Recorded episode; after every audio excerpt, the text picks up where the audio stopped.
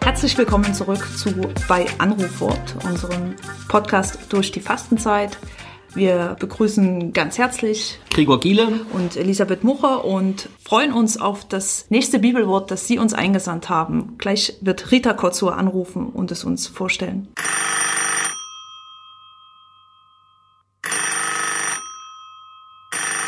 Hallo, hier Rita. Der heutige Hörer schreibt aus Frankreich und schickt gleich die Übersetzungen aus drei verschiedenen Bibeln mit. Ich lese die Fassung aus der Einheitsübersetzung.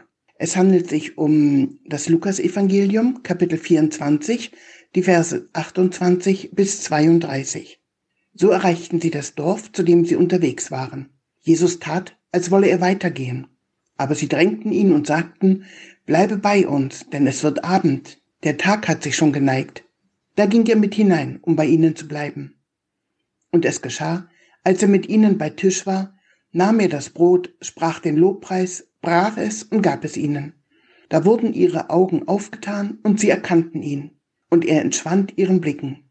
Und sie sagten zueinander, brannte nicht unser Herz in uns, als er unterwegs war, mit uns redete und uns den Sinn der Schriften eröffnete?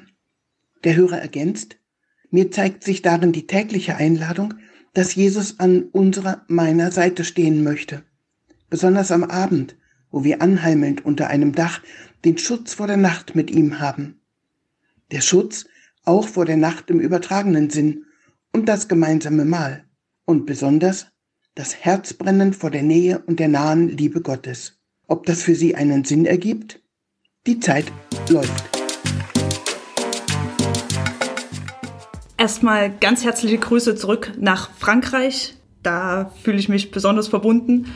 Und dann zu dem Text können ja Schritt für Schritt durchgehen. Ich finde schon den Anfang sehr berührend, wo Jesus eigentlich weitergehen möchte. Ja, er wollte weitergehen, diese freilassende Art von Jesus, sich nicht aufzudrängen und dann nötigen sie ihn. Also auch diese Bewegung der, der beiden Jünger auf Jesus hin, ihn zu nötigen, da zu bleiben. Ich finde, da steckt ganz viel an, ja, in einer Freundschaft, einer Verbundenheit drin, auch in einem Vertrauen, jemand anderen zu nötigen, bleibe bei uns. Ich möchte, dass du heute Abend hier bleibst, dass du da bleibst. Ich möchte deine Nähe und deine Gegenwart bei mir in dieser Nacht.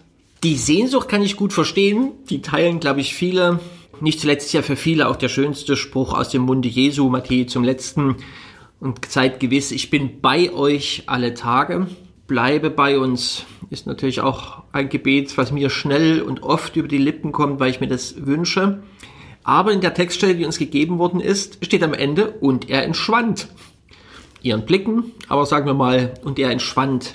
Und ich glaube, damit bin ich auch nicht alleine, das ist genau das Spannungsverhältnis, in dem ich als Glaubender lebe. Also mal spüre ich die Nähe Gottes, die Nähe Jesu, also zum Greifen.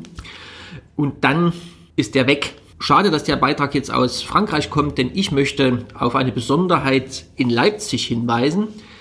An der Propsteikirche ist an der einen Fassade groß, zweieinhalb Meter, der Schriftzug Sankt Trinitatis eingegraben eigentlich unübersehbar und trotzdem ist das jeden Tag anders. Mal kann ich diesen Schriftzug sehen und lesen, das springt mir ins Auge und mal, woran das auch immer liegen mag, ist der wie weg und nichts ist zu sehen. Manchmal denke ich, ah ja, genau so ist es, mir lieben Gott. Bleibe bei uns und er ist da und dann entschwindet er wieder unseren Blicken. Wir haben ja zum Glück einige Leipziger Hörer, die das mal nachtesten und nachempfinden können.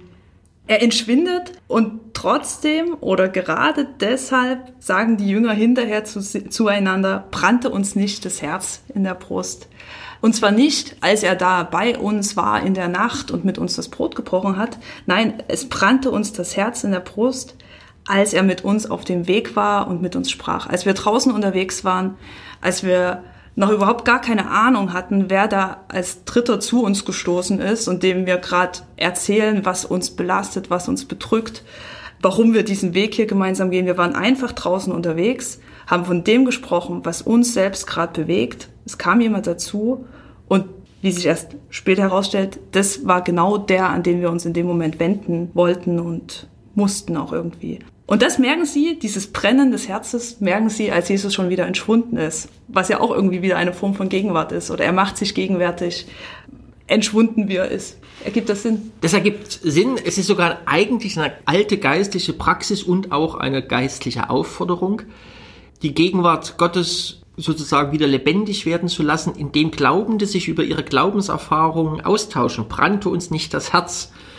Das ist eigentlich auch der Sinn für das Zusammenstehen nach dem Gottesdienst, sonntags zum Beispiel im Innenhof unserer Kirche. Die Wehmut ob, ist groß. Ob das zu 100 Prozent als der Austausch brannte uns nicht das Herz genutzt wird, bin ich mir ein wenig unsicher. Aber als Optimist gehe ich stillschweigend davon aus, denn das holt Gott wieder neu in unsere Mitte, wenn wir anfangen, anfangen uns zu erzählen, hey, da brannte uns das Herz, da brannte mir das Herz, wann brannte dir denn das Herz? Und ich ahne, dass ich eine breite und goldene Brücke für Schwester Elisabeth gebaut habe eine Hausaufgabe zu formulieren. Ja, wie gesagt, die Wehmut ist groß, denn zurzeit hängen ja Schilder, glaube ich, noch im, im Pfarrhof, dass man da nicht zusammenstehen darf nach der Messe. Aber es gibt so viele Möglichkeiten, sich über den Glauben, über auch das, was uns im Leben bewegt, auszutauschen und wie wir das vielleicht mit Gott in Verbindung bringen. Nutzen Sie die Gelegenheit äh, und wenn es beim Frühstück oder Abendessen ist, sich über den Tag, über das Geschehen auszutauschen, zu schauen, wo Gott darin war und wo ihr Herz brannte oder vielleicht zum Brennen kommt, genau in diesem Austausch. Herzliche Grüße nochmal nach Frankreich und überall dorthin, wo Sie uns jetzt gerade gehört haben.